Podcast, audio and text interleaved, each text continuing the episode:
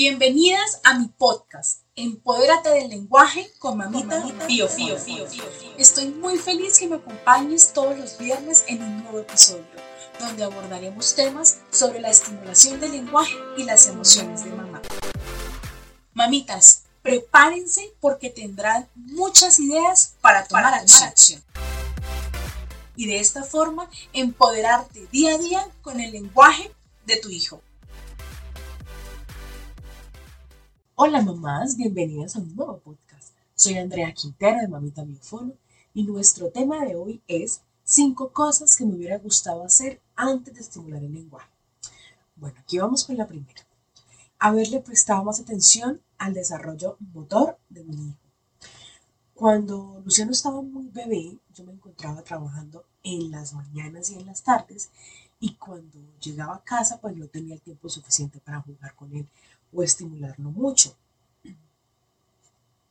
En las tardes mi mamá se lo llevaba para el local donde ella trabajaba eh, y pues Luciano se la pasaba sentadito en unas sillitas de Fisher Price allí durante la tarde, porque el local que tiene mi mamá era de cosméticos, donde tenía como ciertos productos o ciertos químicos, entonces nos daba miedo que el niño pues se la pasara gateando por ahí.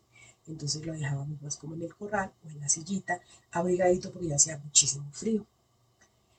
Entonces como que esa parte del desarrollo psicomotor fue un poco más lenta, ¿sí? Sobre todo en la parte de haberse sentado solito, en la parte en la que le tocaba que, eh, digamos, pasar de la posición de estar sentado al gateo. Entonces esta se nos demoró mucho más en su proceso de desarrollo motor. Bueno, mamás. La segunda fue no haberle estimulado mucho las texturas. Eh, cuando Luciano estaba muy bebé, él comía muchas cosas, frutas, verduras, eh, también se comía los alimentos enteros. Era muy, muy rico verlo comer. Pero por mi trabajo en las mañanas fue un poco inconstante que yo lo estuviera dando.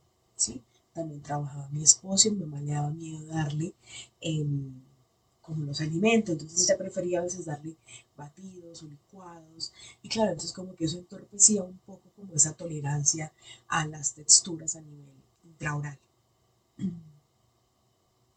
Hasta que se volvió un niño hipersensible, fue que yo dije, no más, hasta aquí trabajo yo en las mañanas y me dedico netamente a mi hijo. Entonces, eh, tocando decidí soltar un poco como ese trabajo que yo tenía y empezarme a dedicar a tiempo completo en las mañanas a él. Entonces, eh, fue una decisión difícil. Yo sé que hay mamitas como yo que pues tienen que trabajar eh, y les cuesta un poco como, o sea, si dejo de trabajar, eh, ¿qué hago con esto? ¿Cómo puedo solventar esto para la parte económica, no? Entonces, pues eso hice yo, me llené de valentía y dije, no, primero mi hijo El tercer eh, paso que me hubiese gustado hacer era no acelerarme en la estimulación, ¿sí? Porque uno cuando comienza como a estimular, uno se le vienen mil ideas en la cabeza y más yo que hago parte como de, esa estimulación, como de, tener esa experiencia, de tener ese conocimiento para poder estimular a los niños. Cuando yo empecé a estimular a Luciano quería empezar con palabras. Eh, pues meses antes me había dicho como mamá, papá, agua, y me hacía sueños de animales y pensé, como muchas mamás igual que yo pensamos, que nuestros hijos van a empezar a hablar rápido. Sí, porque dicen, pero mire, tiene nueve, diez meses y ya está diciendo palabras, este chino va a ser un loro.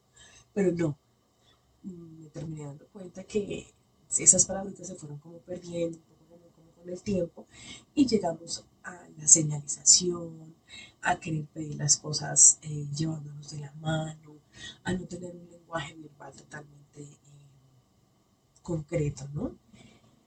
Entonces, esas cositas también empezaron a ocurrir. Cuando yo dije no voy a trabajar en las mañanas, tomé dos días en la mañana para trabajar con ciertos pacientes y eh, lunes, miércoles y viernes son los días que yo no recibo, son sagrados para mí.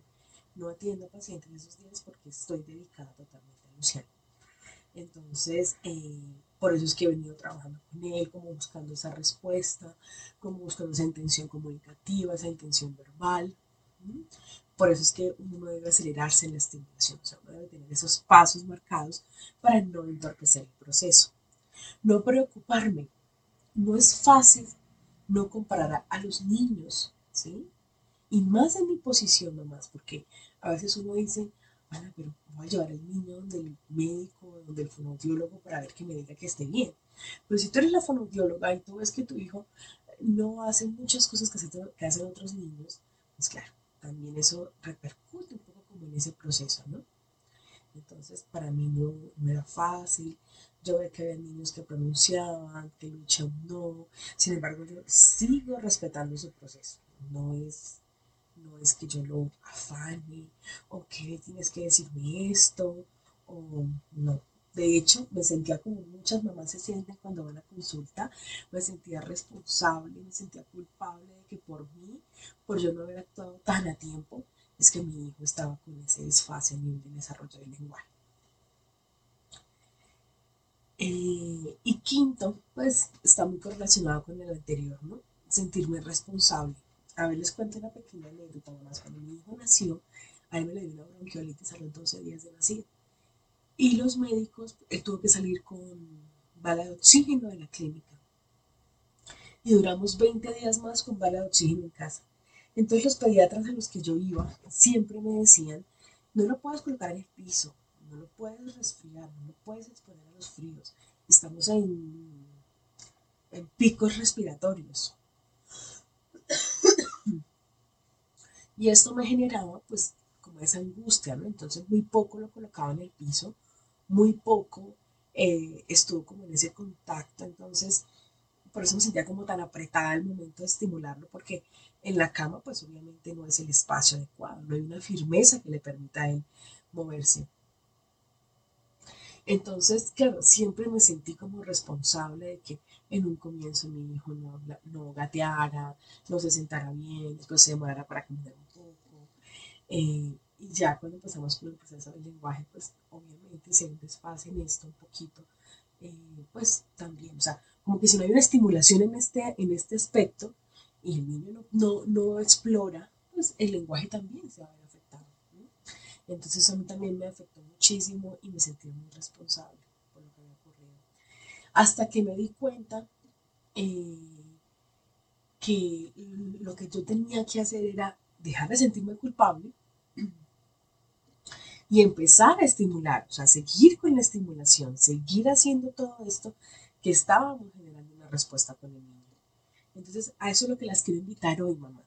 A que ustedes, si ustedes sienten estos cinco pasos, en algún momento lo sintieron igual que yo, primero que tienen que empezar a hacer es entrar en coherencia emocional. ¿Sí?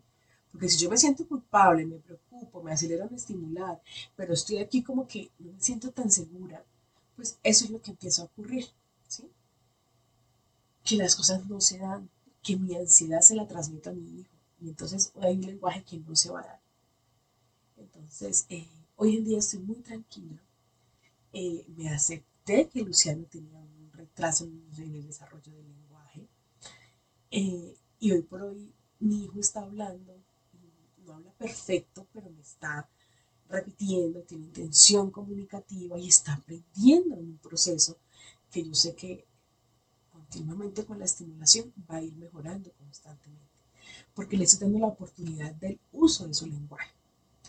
Entonces, pues nada, les quería comentar estos cinco pasos que yo eh, hubiese hecho si hubiese contado con el tiempo, con la dedicación, con ese esmero de mamá que uno siempre tiene allí, ¿no? Entonces, eh, les quería contar esto y les espero en otro podcast. Este episodio ha terminado. Ahora es tu turno poner en práctica lo que aprendiste hoy. No te olvides de seguirme en Instagram, Mamita Biofono, para ver todo el contenido diario de estimulación del lenguaje.